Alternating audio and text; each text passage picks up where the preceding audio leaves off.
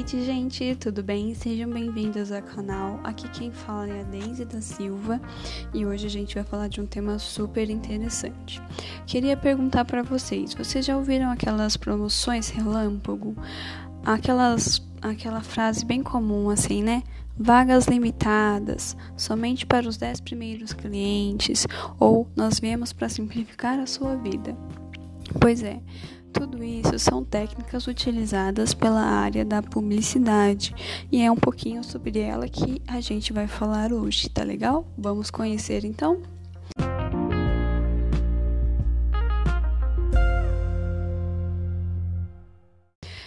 Bom, conhecendo então o curso de publicidade, né?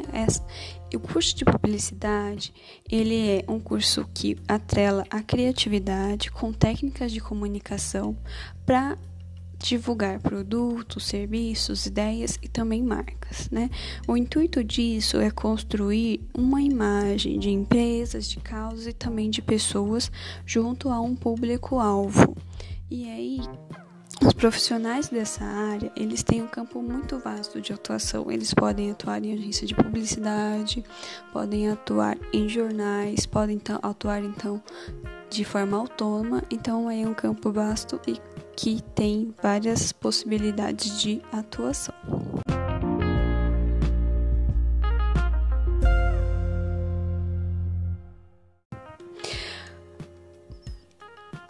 Bom, vamos conhecer então um pouquinho dessa área, né? No século XX, a publicidade ela não tinha profissionais por formados, né? Então, os profissionais dessa área eles surgiam como uma geração bastante espontânea para fazer a intermediação entre os anunciantes e os veículos. Já em 1914, a gente tem a primeira agência de publicidade no Brasil, que é a Eclética, fundada por Jocelyn Benton e João Castaldi. Esses são os publicitários mais antigos, tá bom? Que a gente tem aqui no nosso país. E é importante identificar que essa área, ela também foi muito impulsionada por mudanças no cenário brasileiro, como foi a abertura do capital estrangeiro no governo Kubitschek. E aí isso impulsionou o surgimento do curso de comunicação e também as escolas de jornalismo para atender essa demanda, essa demanda, né, social e econômica que a gente tinha no país. Bom, em 1926 a gente tem é, e a, a, o primeiro departamento de propaganda da General Motors e é um, um, um, departamento que ele vai trazer uma série de inovações, né? Como o Rose Orgon, que é uma revista para clientes da, ou até mesmo fornecedores dessa organização e também vem inovar com a inauguração de dois salões do automóvel para divulgar os novos veículos dessa marca. E essa, esse departamento de propaganda da GM, ele pode ser considerado o primeiro e a primeira e a melhor escola de publicidade e propaganda do Brasil, tá?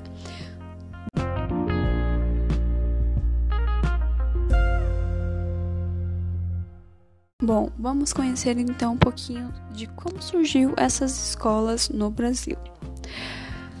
A primeira escola, né, ela foi uma iniciativa da ABI, que é a Associação Brasileira de Imprensa, em 1918, e aí ela deu a imagem para uma, uma, uma série de outras ações acontecerem. Na década de 30, também tem o um projeto da, da UDF, né, que institui o curso de jornalismo e essa é uma iniciativa de um educador bastante famoso aqui no Brasil, que é o Anísio Teixeira.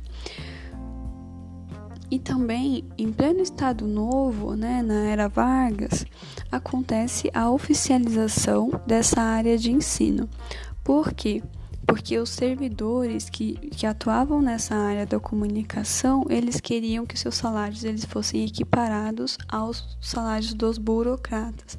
Então, eles fazem uma pressão para oficializar esse ensino e eles conseguirem, então, adquirir esses títulos né, dentro desse, dessa área da comunicação aí.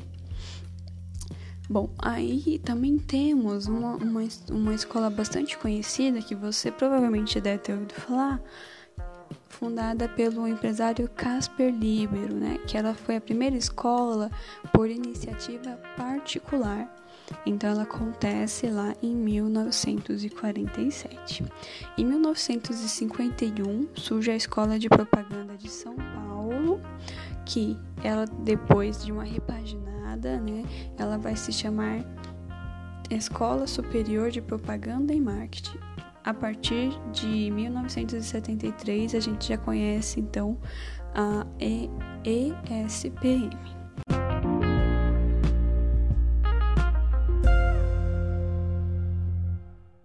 E as fases desse ensino? Como que aconteceu o ensino de comunicação social no Brasil? Ela passou por três fases aí, a clássico humanista até a década de 60, seguindo o modelo europeu, a científico-técnica, que também é, tinha presença na década de 60, seguindo o modelo norte-americano, e a crítico-reflexiva, que a partir dessa explosão, né, quando as coisas começaram a se organizar, começou-se então a questionar o, o, a proposta do curso, a importância dele na sociedade.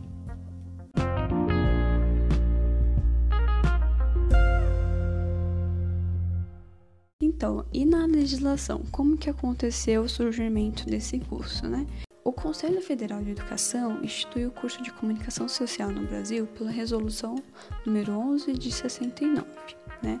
E ele criou essas habilitações para editoração, jornalismo, relações públicas e publicidade e propaganda.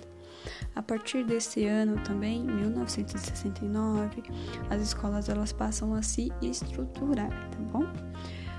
E aí, em 1984, o Conselho Federal de Educação ele também fixa um currículo mínimo para esse curso.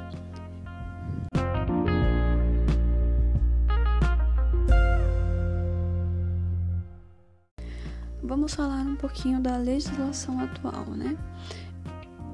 Nesse ano de 2020, houve aí uma, uma discussão sobre as diretrizes curriculares nacionais do curso de graduação em Publicidade e Propaganda. Ele é um projeto de resolução, ainda está aguardando homologação, tá bom? E aí, as diretrizes uh, que o curso de publicidade seguia eram as diretrizes da comunicação social. E aí, em 2013, a Intercom, que é a Sociedade Brasileira de Estudos Interdisciplinares de Comunicação, ela vem trazer uma proposta de diretrizes voltadas para o curso de publicidade, especificamente para o curso de publicidade. E aí, então, em 2019, né, instituiu uma comissão que é presidenciada pelo Robson Maia, que está aí criou esse projeto de resolução que precisa ser homologado a partir desse ano de 2020. E esse documento, né, as diretrizes, elas trazem um pouquinho sobre a organização do curso. Um ponto trabalhado é o projeto político-pedagógico, que tem que oferecer os objetivos do curso, falar um pouquinho sobre a matriz curricular. Também fala-se sobre as linhas de formação específica, né, envolvendo tecnologia, o setor, questões de gênero e étnico-raciais, a responsabilidade social e ambiental e também a função social da publicidade e a sua capacidade de transformação da realidade. Outra coisa trabalhada pela legislação é a carga horária de 2 mil mínima de 2.700 horas, sendo dessas horas 120 para o TCC, trabalho de conclusão de curso, e 300 horas para atividades complementares. O estágio para publicidade, o estágio supervisionado, ele não é obrigatório, tá bom? Isso vai depender de cada instituição. E também define-se um perfil do formando e do egresso. E aí, o que, que eles buscam, né? Que o egresso, ele promova um entendimento, ele saia da faculdade com entendimento do campo técnico e científico da comunicação, que ele seja capaz de estabelecer uma visão crítica, reflexiva e inovadora em frente aos desafios que ele enfrenta dentro da sua área profissional. E aí é um perfil que ele precisa entender de gestão, de projetos, de planejamento, entender da, dos meios de produção, entender um pouquinho sobre as narrativas publicitárias, tá?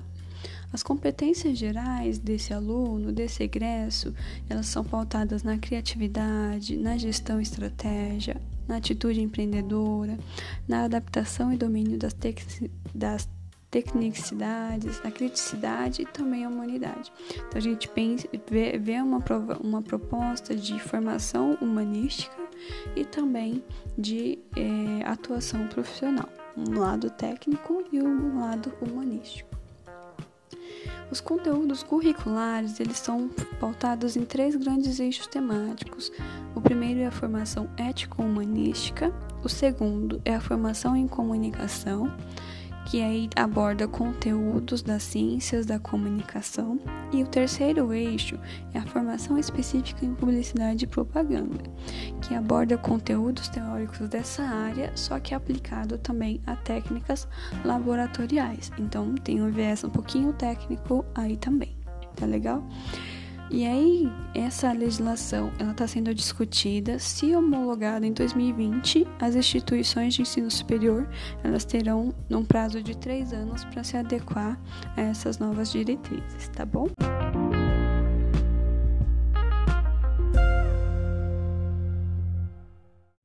É isso, espero que vocês tenham gostado desse episódio. Se gostaram, então deixem um joinha aí e a gente se vê na próxima, tá bom? Muito obrigada, até mais. Beijão!